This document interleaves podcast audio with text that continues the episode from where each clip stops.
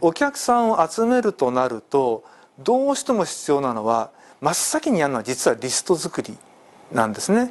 リストをどうやって作ったらいいんだ。でほとんどの企業行くとインターネットで検索して調べましたっていうの。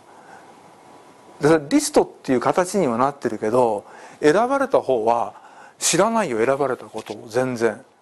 なんで選ばれたんだか。どういうジャンルで選ばれたのか知らないしリストと思ってないしね。でこっちはリストって言ってもただ名前が出てるだけで本当にターゲットかどうかも分かんないんですよ。でも一応名前がつながってんからリストだよねって言ってるだけなの。そこにいろいろ仕掛けるんだけどほとんどお門違いなので反応出ないんですね。そのリストを集めるっていうのがすごく難しいってわかる？自分のお客さん見込み客しかいらないわけですよ。相手がある程度それに該当する人でないとリストにならないわけですね。適当に調べて並べたぐらいでは。で例えばねこういうリストの集め方もあるよっていう例をちょっとお話ししますね。高枝切りばさみっていうのをよくテレビでやってない？深夜の番組とかで。であれプロの人にちょっとお聞きしたんですよ。あれすごい高いんじゃないかと値段。で物いいのって言ったら本当にいいものらしいの。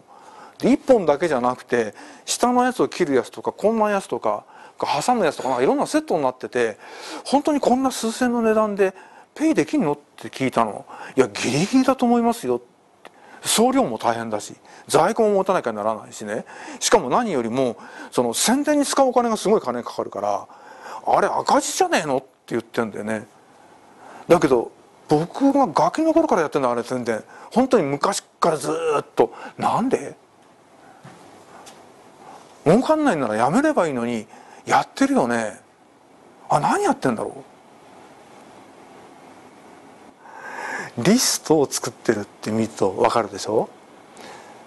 庭付き一戸建ての人しか買わない。庭付き一戸建てのリストが欲しかったらあれを売ればいい買う人は全部マンションの人は買わないから。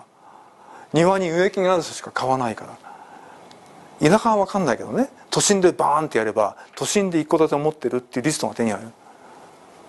そう考えると分かるでしょ？いやここの会社が必ずそうしてるってんじゃないよ。